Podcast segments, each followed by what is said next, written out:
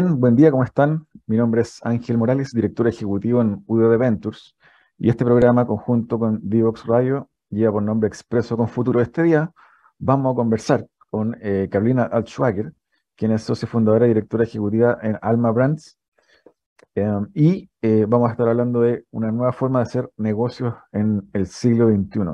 Algo ya hemos hablado en, este programa y también en el eh, previo que me tocó conducir en LATAM 2050, donde tratábamos de eh, traer invitados que nos pudieran contar cómo en sus organizaciones se están reinventando la manera de hacer negocio o la manera de operar, eh, tanto desde la perspectiva de este concepto del ESG, de variables relativas a cómo los negocios y las empresas impactan en términos sociales, ambientales y también medioambientales. En ese sentido también nos interesa mucho eh, traer a este programa, a Expreso con Futuro, gente que esté pensando maneras nuevas de gestionar empresas, de crear empresas, de reinventar empresas. Y em, en esa línea, hoy nos toca conversar con eh, Carolina Altschwager. Al regreso de esta pausa musical, vamos a estar hablando, como siempre, este primer bloque de contingencia junto a Carolina y obviamente también vamos a conocer un poquito más de ella. El segundo bloque, como siempre, vamos a entrar de lleno a el futuro de eh, los negocios con Carolina Altschwager de Alma Brands al regreso de esta breve pausa. No se lo pierda. Divoxradio.com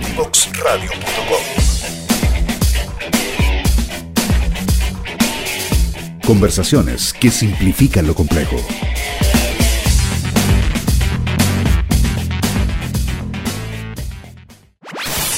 Conoce toda nuestra programación en www.divoxradio.com. Bien, ¿cómo están? Ya estamos de vuelta. Vamos a conversar en esta oportunidad en Expreso con Futuro eh, con Carolina Altschwager. Carolina es eh, fundadora de Alma Brands, directora ejecutiva también, y vamos a conversar hoy sobre eh, la nueva manera, la nueva forma de crear negocios en el siglo XXI. Eh, Carolina, bienvenida. Hola Ángel, ¿cómo estás? Muchas gracias por la invitación. Carolina, bueno, eh, para quienes no te conocen, cuéntanos un poquito eh, de ti, tal vez primeros pasos previos tal vez a Alma Brands y, en qué estás hoy en Alma Brands. bueno, lo, primero es que soy psicóloga, ¿ah? que es algo no, tan, no, tan, habitual en este mundo. Eh, yo la verdad que pensaba que iba a ser psicóloga clínica mientras estudiaba psicología, pero me topé en, la carrera con un par de, temas interesantes, con la psicología económica, eh, que me abrió un poco el mundo a entender, ¿no es cierto?, de, cómo los comportamientos que tomamos todos los días eh, son infinitos y están cargados de necesidades, experiencias, dolores, etcétera, que tienen que ver también con la, con la psicología. Así que ahí me metí de lleno al mundo de la, de la investigación de mercado. Trabajé mucho tiempo en, en, investigación. Mi, gran escuela fue trabajar con Roberto Méndez, Adimar, que ahí profundizar y entender qué pasaba con el comportamiento de las personas. después de, ese, de, ese, de, esa experiencia, ¿no es cierto?, me empezó a, a, llamar mucho la atención lo que se podía hacer con la información y pasé al mundo de la estrategia de comunicaciones y de las marcas y trabajé en una agencia de publicidad que era regional en los temas de planificación estratégica, eh, y teníamos un estudio muy interesante acerca del valor de las marcas, qué significaba construir marcas, ¿no?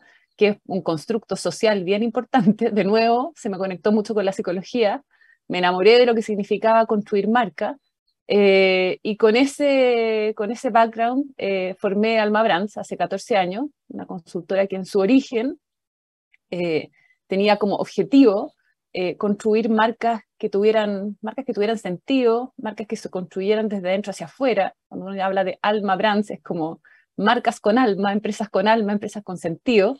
Era bastante idealista en ese minuto, pero el mundo empezó a evolucionar también.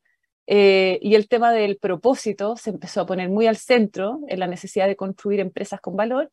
Y bueno, hoy día Alma Brands en realidad ha ido evolucionando. Seguimos trabajando para construir marcas, pero finalmente para construir empresas y empresas con sentido.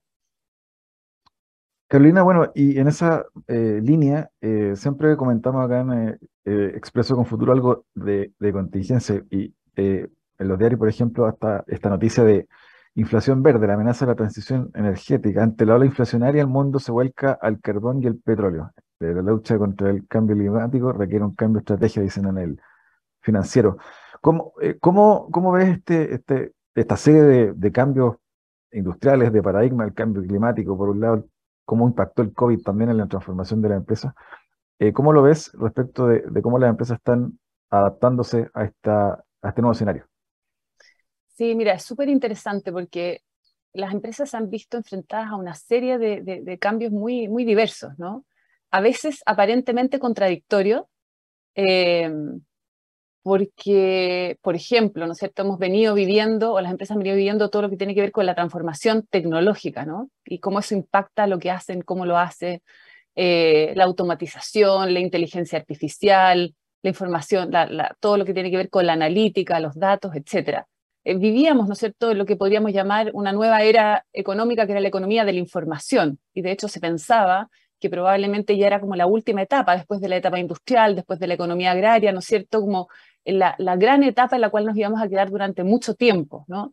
Eh, y sin embargo, junto con eso, eh, aparece lo que hoy día se habla de la economía del propósito, y la economía del propósito tiene que ver con una economía que pone al centro valores bastante más humanitarios, ¿no? Eh, que es como si fuera un péndulo, ¿no? en, donde, en donde las preocupaciones ya no solamente tienen que ver con la, con la productividad, sino que tienen que ver con el impacto que tenemos en el entorno, en la sociedad, en nuestras comunidades, en las necesidades sociales que aún no están resueltas y cómo las propias empresas, ¿no es cierto?, pueden ser una fuerza de construcción de bien común, no, no solamente de eh, poder adquisitivo, utilidades, resultados, sino que cómo las empresas con su quehacer eh, pueden tener un impacto mucho más positivo en la sociedad. Y ahí aparecen todos estos conceptos, ¿no? La verdad es que son variados y diversos. Tenemos todos los temas que tienen que ver con el medio ambiente y con el cambio climático, que aparecen como necesidades urgentes, es decir, que las empresas hagan negocios y desarrollen toda su capacidad económica considerando los límites del planeta y buscando regenerar aquello que impactan, si es que hay un impacto negativo, pero además, ¿no es cierto?,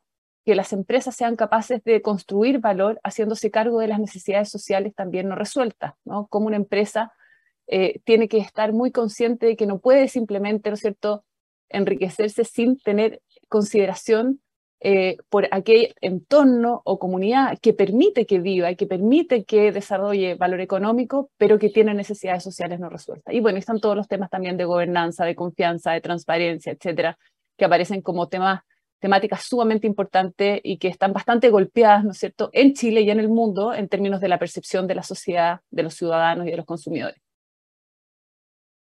Y también, Carolina, preguntarte un poco em, tu visión en torno a, eh, cómo hoy ves que em, el capital humano al interior de las empresas, a ti que te toca conectar con, ese mundo también, se, se está adaptando, cómo eh, los equipos de las empresas están leyendo lo que está pasando en el mercado, empiezan a integrar también estas variables en su modo de operar en el día a día.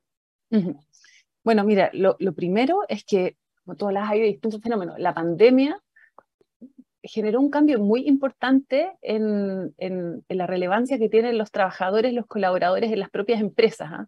Eh, y es como algo mutuo, recíproco. ¿En qué sentido? Eh, si bien los colaboradores siempre han sido importantes para las empresas, hoy día se vuelven sumamente significativos, ¿no es cierto? Hubo que poner como todo el foco eh, en, poder entender qué es lo que necesitaban para poder seguir funcionando en un contexto que era completamente adverso, ¿no? Eh, y, la pandemia fue tan larga que cambió también incluso la manera de operar y la manera de trabajar. Nos encontramos con que podíamos trabajar con un poco más de equilibrio entre la vida personal y la vida laboral probablemente no en todos los tipos de trabajo, pero en parte importante de los trabajos, ¿no? Eh, eh, y, entonces empieza a aparecer el, trabajo como a distancia, combinado, ¿no cierto?, con el trabajo presencial, que es una transformación muy, muy relevante, ¿no es cierto?, en la dinámica cotidiana de las personas eh, y en lo, en lo, que les puede producir dolor o satisfacción, ¿no es cierto?, respecto de su propia calidad de vida. las personas también quieren trabajar en lugares que que, tengan un sentido un poco más profundo. Pasamos tanto tiempo, ¿no es cierto?, en el lugar de trabajo, las personas quieren sentir que aportan a la calidad de vida de otros o de la sociedad y por lo tanto, sobre todo, ya nos vamos a las generaciones más jóvenes, es como que buscan y entrevistan a las empresas, ya no son las empresas que entrevistan a los más jóvenes, sino que más jóvenes entrevistan a las empresas para entender si comparte mis valores, si tiene un sentido que me convoque, y eso va a activar mi motivación más intrínseca para poder ser parte de una, de una, compañía que es responsable con el entorno o no. Eh, y si además trabaja o opera eh, con un mayor equilibrio en términos de calidad de vida, si tiene criterios de flexibilidad, por lo tanto, hay un el otro día leí un, un, un artículo súper interesante, pero lo que ha cambiado en estos años, no solamente con la pandemia, sino que con esta como apertura de conciencia respecto del cómo queremos vivir, son conceptos súper profundos, ¿no? Ha cambiado la noción del poder, ¿no? De autoridad. La expectativa es, en el fondo, un relacionamiento muchísimo más horizontal y las estructuras de empresas empiezan a horizontalizarse. Cambió el concepto de tiempo y espacio, ¿no? Eh, y por lo tanto lo que, lo que antes considerábamos que tenía que ocurrir en un cierto lugar, en un cierto tiempo, empieza a desdibujarse y empiezan a aparecer otros, cambiaron las relaciones, cambió la expectativa del liderazgo. Y eso tiene un altísimo impacto en cómo las empresas hacen empresas. Carolina, y bueno, también en ese sentido preguntarte por las nuevas generaciones, los nuevos jóvenes mm. que están entrando a, trabajar a, las compañías, sean corporaciones, startups, eh, etcétera. Eh, ¿Cómo, cómo ves ese, ese, esa generación que se está integrando en las compañías? Eh, hay algunos, obviamente, una, un grupo que está, como tú decías, buscando propósitos. Eh, eh, hablábamos que te conocí trabajando en, América Solidaria hace un montón de años y también en esa época estaba Un Techo para Chile, Servicio País, entre otras, donde uno se conectaba con jóvenes que la plata no era tema, porque no habían responsabilidades y más bien había un hambre de propósito, de impacto de hacer cosas importantes por el resto. ¿Cómo lo ves hoy eh, en, las generaciones que se están integrando por primera vez a, los empleos? ¿Ves también un poco de eso o, no tanto? O sea, yo veo eh, un poco lo que te decía antes, que veo que las expectativas respecto del lugar donde quieren trabajar es distinto. Ya no quieren que el lugar de trabajo sea eh, simplemente un lugar funcional que me permite tener una remuneración. Se requiere, ¿no es cierto?, incentivos eh, distintos, ¿no? Incentivos mucho más como emocionales y que tengan, se hagan cargo de alguna manera eh, de, de, la misma, del mismo propósito que las propias personas quieren tener para su vida, ¿no? Entonces, eh, ¿qué es lo que, yo creo que ahí se ven dos cosas. Primero, una generación de emprendimientos y empresas que tienen otra lógica y que además vienen creciendo súper rápido, ¿no? Y que nos vienen mostrando que se puede hacer empresa de una manera muy distinta, eh, ahí podemos ver ejemplos como Betterfly, como El Gramo, como políglotas, como Wild Foods, Wild Brands, digamos, que tienen... Hay una serie de empresas, ¿no es cierto?, que vienen desarrollándose y creciéndose con, creciendo con otras lógicas. El propósito está al centro, es decir, lo que yo quiero aportar a la sociedad, el impacto que quiero generar, más allá de mi resultado, está al centro de lo que hago y eso determina cómo innovo, qué cosas nuevas hago, cómo es la cultura, eh, cuáles son los beneficios que no siempre son únicamente eh, beneficios económicos, son beneficios, como te decía, que tienen que ver con la flexibilidad, que tienen que ver con la libertad, que tienen que ver con el desarrollo personal. Antes de la pandemia, eh, yo creo que, y yo lo, lo mostraba en algunas presentaciones, de alguna manera habíamos como escindido parte de nuestra vida. Es como que la racionalidad no podía estar junto con la emoción, la vida personal no podía relacionarse con el trabajo, ¿no es cierto? Los resultados económicos no podían vincularse con un impacto social más profundo. Y hoy día estamos invitados a integrar esos elementos y yo creo que esta generación nueva nos impulsa y nos motiva a hacer eso, como que nos remece, nos cuestiona, ¿no? Eh, estábamos acostumbrados a funcionar de otra manera. Y eso no significa que las generaciones jóvenes sean mejores que las antiguas. Yo creo que la virtuosidad se da en la integración de ambas generaciones. La experiencia y las visiones nuevas eh, se integran y dan un resultado muchísimo mejor. Pero sí nos vienen a movilizar, sí nos vienen a, cuestionar y a invitar a ser mucho más consistente eh, con una forma de hacer empresa, con una forma de trabajar que sea más respetuosa con nuestra calidad de vida y con nuestra humanidad. Carolina, para ir eh, sintetizando este primer bloque, eh, vámonos al otro extremo, a, los directorios, gerentes, con los que totalmente toca vincularte. ¿Cómo ves tú que ellos están tomando esto? Eh, las empresas, ¿ves que de a poco están interesadas o abiertas a explorar cómo también integran en su última línea de resultados no solo réditos financieros, sino también cómo están impactando eh, al medio, a la sociedad. ¿Cómo ves eh, los tomadores de decisión en torno a, esta lógica de cambios que estamos viviendo? Yo creo que progresivamente hay más apertura y compromiso, ¿ah? y yo creo que se ve en distintas cosas. Se ve, por ejemplo, en el crecimiento de las empresas B, ¿no? Eh, al principio, las empresas B, que son empresas que tienen un, un impacto y un compromiso muy concreto y medido y certificado con los temas que tienen que ver con el medio ambiente, con las comunidades, con los clientes, ¿no es cierto?, con, con, con, lo social, etcétera, finalmente con los, con los conceptos que tienen que ver con los ESG y otros, y otros más, han venido creciendo y ya no solamente se incorporan empresas pequeñas o medianas, sino que hay grandes empresas incorporándose, ¿no es cierto?, a eh, la certificación B, que, que, que, es un compromiso, ¿no es cierto?, con, con, estos temas que estábamos conversando. Eh, a mí me toca participar en, en, en ICARE, que ICARE reúne, ¿no es cierto?, convoca un montón de empresas, empresarios, ejecutivos, etcétera, y hay una preocupación hoy día bien como sentí, bien genuina respecto de cómo ser mejores empresas, ¿no? Eh, y eso no significa desvalorizar lo que se ha construido hasta ahora, significa eh, tener eh, conciencia de que las empresas tienen un aporte social y económico importante para el desarrollo del país, pero que hay brechas, que hay dolores, que hay que trabajar y que hay que mejorar en la relación que las empresas tienen con los clientes, con sus propios trabajadores, con los proveedores, que es toda una red, ¿no es cierto?, articulada, y con las propias comunidades. Eh, y también, bueno, en, particular, ¿no es cierto?, desde Alma Brands, eh, nos toca trabajar la inquietud que muchas empresas se les ha ido despertando progresivamente más, de, replantear y redefinir el para qué existen y cómo se impacta su cultura, su liderazgo y también sus estrategias de negocio. Eh, si tú me preguntas si esto está listo, no, pero, pero que hay una tendencia hacia una mayor eh, conciencia, a una intención, ¿no es cierto?, de darle mucho más sentido eh, y de trabajar con mucho más profundidad el impacto, más allá de, la rentabilidad, de las utilidades de Levita, yo creo que cada vez más.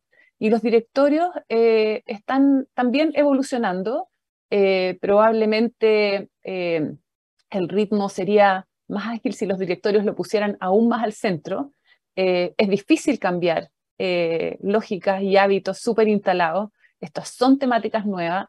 Yo creo que hoy día estamos viendo cómo los directores empiezan a diversificar, empiezan a incorporar mujeres, generaciones más jóvenes, en la medida, ¿no es cierto?, que empecemos a observar otras profesiones, no solamente las profesiones de siempre, que aportan miradas multidisciplinarias a lo que es la gestión de la empresa, vamos a ir, ¿no es cierto?, evolucionando también con más rapidez. Carolina, te quiero invitar a una breve pausa. Al regreso vamos a entrar de lleno a conversar sobre cómo se están inventando o reinventando las empresas de cara a este nuevo siglo. Así que te invito a una pausa y ya seguimos conversando, eh, amigos míos, con Carolina Schwager de Alma Brands. No se lo pierdan. Divoxradio.com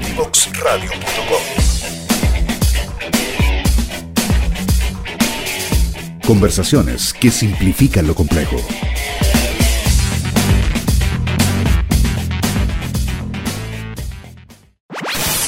Conoce toda nuestra programación en www.divoxradio.com. Bien, seguimos conversando con Carolina Schwager de Alma Brands. Carolina, bueno, estábamos conversando en la primera parte eh, sobre cómo las empresas se están adaptando, ¿cierto? A, estos contextos, los ejecutivos, las nuevas generaciones que están entrando. Eh, pero conversamos sobre cómo, cómo inventar, cómo crear estas, o cómo se están generando estas empresas, estas nuevas empresas, esta nueva manera de hacer negocios eh, en este siglo XXI. Cuéntame cómo, cómo lo ves, cuál es tu visión al, respecto. Mira, nosotros hablamos de que hay como tres tipos de empresas hoy día, ¿ya? Eh, hay empresas que son nativas en propósito, ¿ya? Son las empresas que surgen eh, muchas veces y normalmente, ¿no es cierto?, con el propósito propio del emprendedor, en donde integra su, su, su, propia visión, ¿no es cierto?, como de mundo que quiere construir con estos objetivos, ¿no es cierto?, de tener un impacto positivo en el entorno y en la sociedad y por lo tanto construye, desarrolla un modelo de negocio que se basa en resolver problemas eh, que tienen que ver con la calidad de vida de las personas, con la calidad de vida de la sociedad o con las preocupaciones que hay en torno al medio ambiente, que son más o menos los tres ejes, ¿no es cierto?, que uno podría decir, o que quiere resolver algún tema de la propia industria en la cual participa. ¿ah? Eh, esas son empresas nativas digitales, por lo tanto nacen desde ahí, Eh, no sé, cuando un Betterfly, por ejemplo, dice lo que hace, dice nosotros resolvemos tres problemas, ¿no? Y los tres problemas tienen que ver con, con cosas muy concretas, eh, con la capacidad de tener protección financiera, con la capacidad, la posibilidad de tener una vida y estimular el desarrollo de una vida más sana, más saludable, mental y espiritualmente, por decirlo de alguna manera, y por otro lado, de poder conectar la voluntad de las personas de apoyar y ayudar a otros con causas sociales. Y esos son los tres problemas y construye su modelo, innova desde ahí, ¿no? es una empresa nativa digital. Hay otras empresas que nosotros le llamamos las reenergizadas del, propósito. Son compañías que no nacieron en la era del propósito, eh, que probablemente tenían principalmente al centro eh, objetivos de negocio, una visión, una misión de un cierto crecimiento o el desarrollar productos y servicios en una cierta industria y categoría, pero que tienen un potencial enorme de construir sentido. Por ejemplo, no sé, una compañía como, como Casa Ideas, que de alguna manera eh, aporta, ¿no cierto?, diseño y felicidad, ¿no cierto?, en las casas de las personas, es una compañía que puede o tiene la capacidad de construir una cultura de una estrategia de negocio sustentable si además agrega los temas que, tiene que ver, tienen que ver con medio ambiente, etc. Es un desafío porque no tienen todo resuelto, ¿no? Eh, y tienen que trabajar en, en, construir esto, porque esto no se trata de desarrollar promesas bonitas que se hagan cargo de necesidades, dolores de la calidad de vida de las personas o de la sociedad, sino que significa realmente construir una cultura coherente con eso que internamente haya una convicción absoluta de que esa es la razón por la cual existen y que todo lo que hacen va mostrando señales de un compromiso en esa dirección. Y hay otras compañías que tienen el trabajo un poco más difícil, pero no significa que no puedan hacerlo y sin duda eh, tienen eh, enormes también oportunidades. Nosotros las llamamos las desafiadas por el propósito. ¿ya? Las desafiadas por el propósito son aquellas que tienen que eh, cuestionar mucho más profundamente sus modelos de negocio, muchas veces tienen que pensar en cuál va a ser el desarrollo que sustente el negocio en el futuro bajo un nuevo marco de sentido. Por ejemplo, el mundo de las energías, ¿no? Y ahí nos metemos en los temas de medio ambiente. Si yo soy una empresa de combustibles sólidos, tengo que pensar que probablemente en 20 años más yo debiera ser una compañía de otro tipo de energía. Y eso implica mirar el futuro eh, con desafíos de transformación y de cambio muchísimo más eh, grande eh, y que implican un esfuerzo de las empresas eh, mucho más significativo para darle sustento, ¿no es cierto?, a los propósitos que se definen.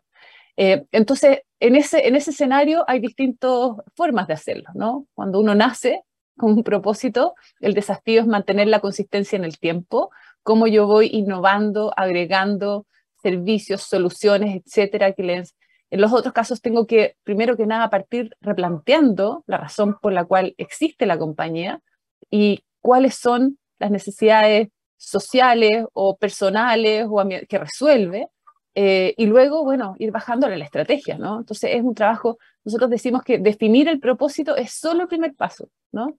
Esta es una transformación que implica involucrar a toda la organización, eh, transformar la cultura, articular una estrategia de negocios nueva, etcétera, y eso toma tiempo, consistencia, pero sin duda es sumamente virtuoso respecto del impacto que genera tanto en los trabajadores como en la valoración de los propios clientes.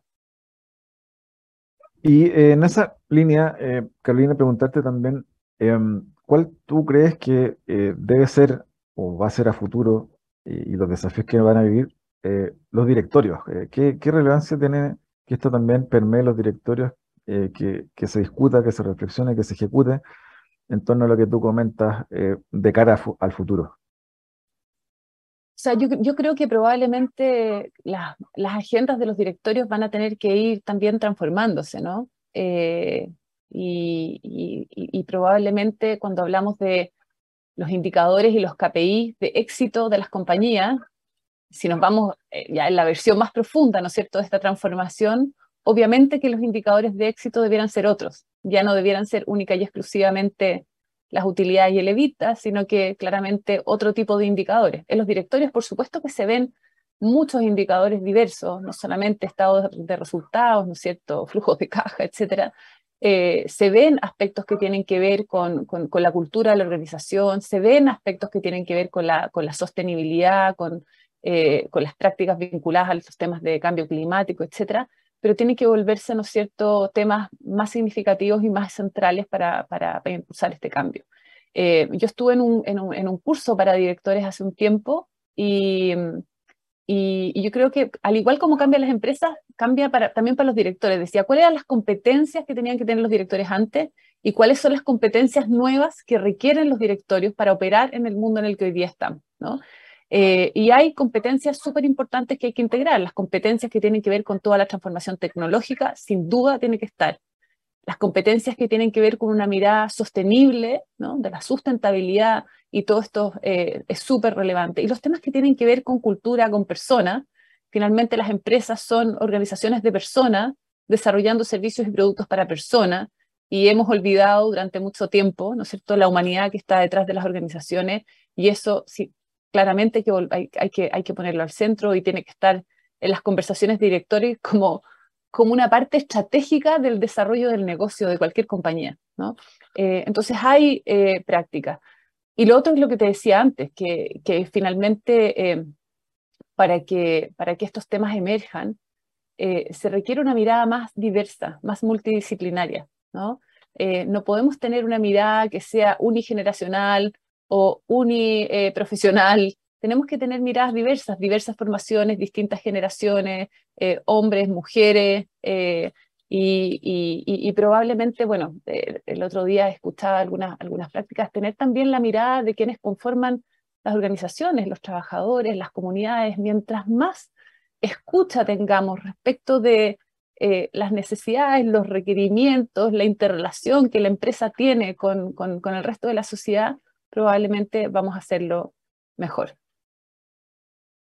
Carolina, y también eh, para ir avanzando un poco en la conversación, preguntarte cuál es tu visión en torno a los desafíos futuros que tú crees, si pudieras enlistarlos tal vez, los grandes desafíos que eh, van a enfrentar las compañías que emerjan, las nuevas, o las actuales que están en etapa también de crecimiento y se están viendo enfrentadas a estos cambios que son desafiantes. ¿Cómo, cómo lo ves? Sí, yo creo que hemos conversado un poco, ¿ah? pero yo creo que hay como, voy a, voy a ponerlo en dos lugares. Yo creo que hay desafíos que son básicos y de los cuales no nos hemos hecho demasiado cargo y que yo creo que es urgente tomarlos eh, sin, em, ¿cómo decirlo? Sin volvernos locos con toda la novedad que existe, ¿ya? Eh, hoy día, por ejemplo, a nivel del desempeño que las empresas tienen, eh, hay niveles de insatisfacción importantes entre los clientes, hay niveles de insatisfacción o dolor en los propios trabajadores. Yo soy una, una obsesionada con las notas 1 y 4 cuando evaluamos. ¿ah? En general, siempre nos gusta mirar las notas buenas y entonces que el desempeño tiene sobre un 60%, si ya es más de un 50%, entonces estamos súper felices, y si mejoró dos puntos, entonces salimos a celebrar. Y no nos quedamos mirando los indicadores que nos muestran los dolores que aún existen. Y cuando le ponemos tamaño a los dolores, por ejemplo, nosotros en ICARE hemos trabajado harto mirando eh, los indicadores que tienen que ver con satisfacción y calidad, eh, estamos hablando de indicadores que representan más o menos a 1.500.000, 1.700.000 personas. Es mucha gente, ¿no es cierto?, que tiene niveles de insatisfacción bajos con distintas industrias. ¿no?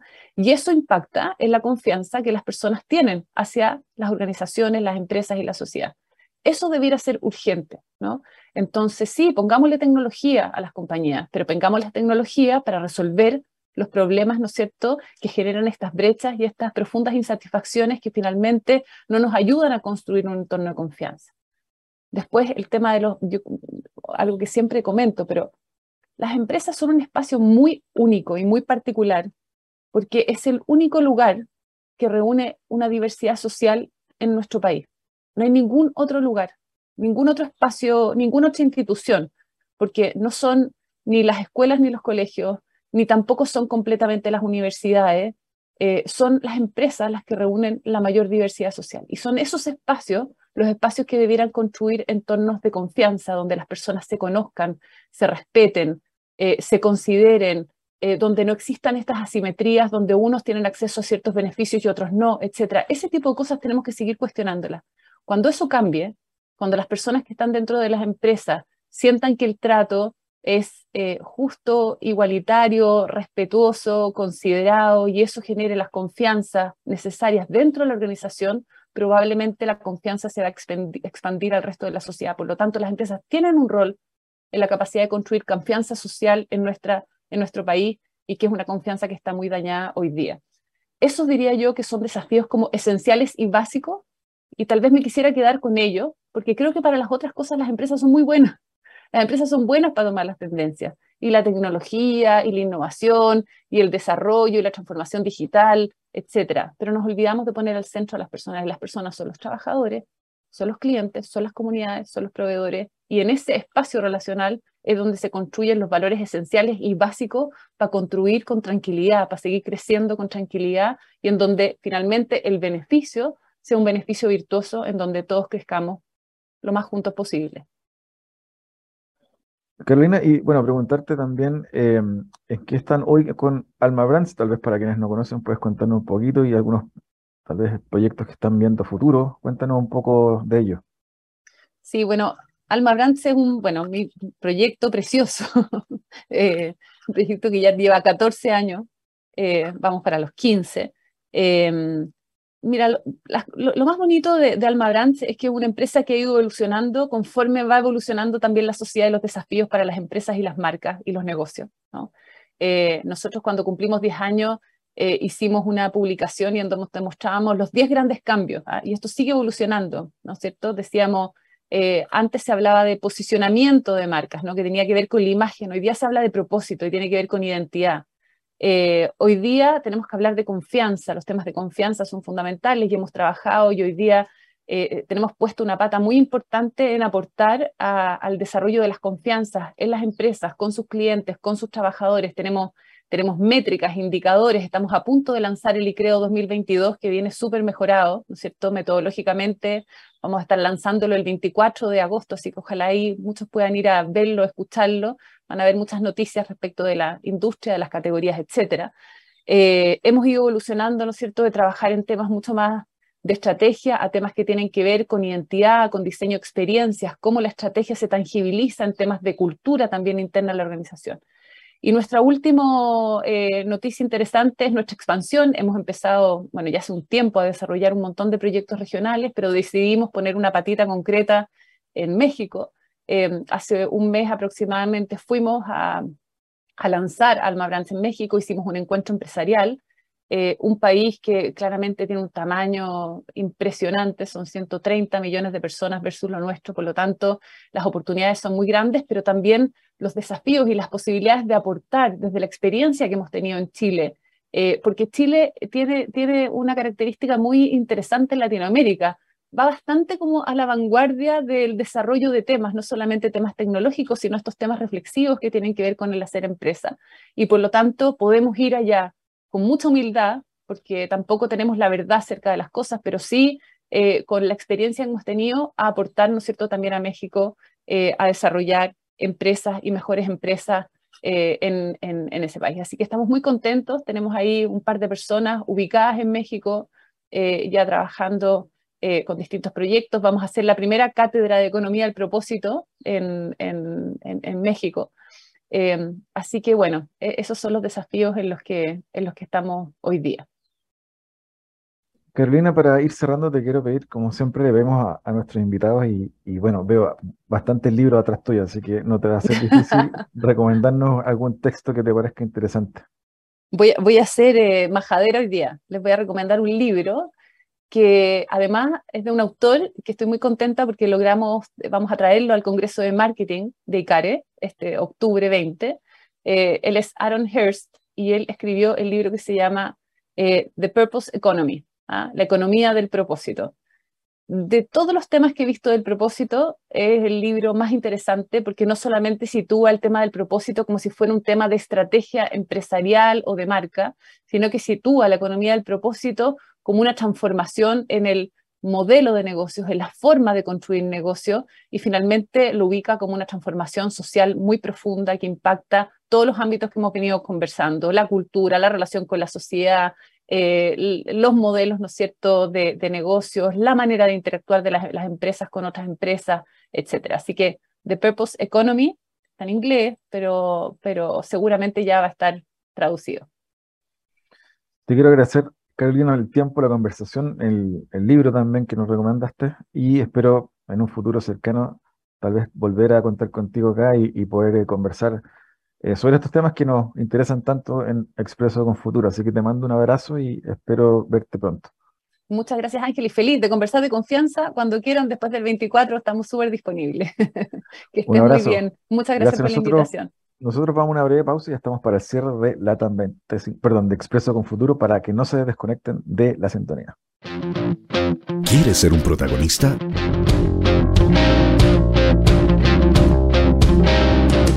Escríbenos a invitados@divoxradio.com.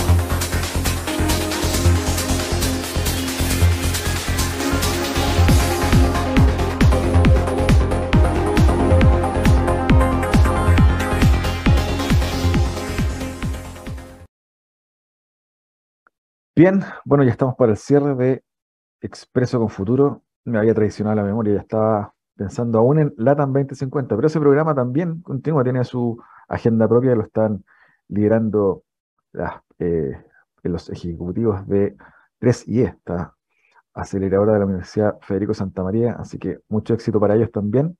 Un abrazo a la distancia y por nuestra parte, con Expreso con Futuro, nos despedimos por el día de hoy sin obviamente, eh, olvidarse de nuestras redes sociales de Divox Radio, LinkedIn, Twitter, Facebook, Instagram, etcétera, y por supuesto, página web www.divoxradio.com. Les mando un abrazo, espero verlos pronto en una siguiente edición de Expreso con Futuro. Chao, chao.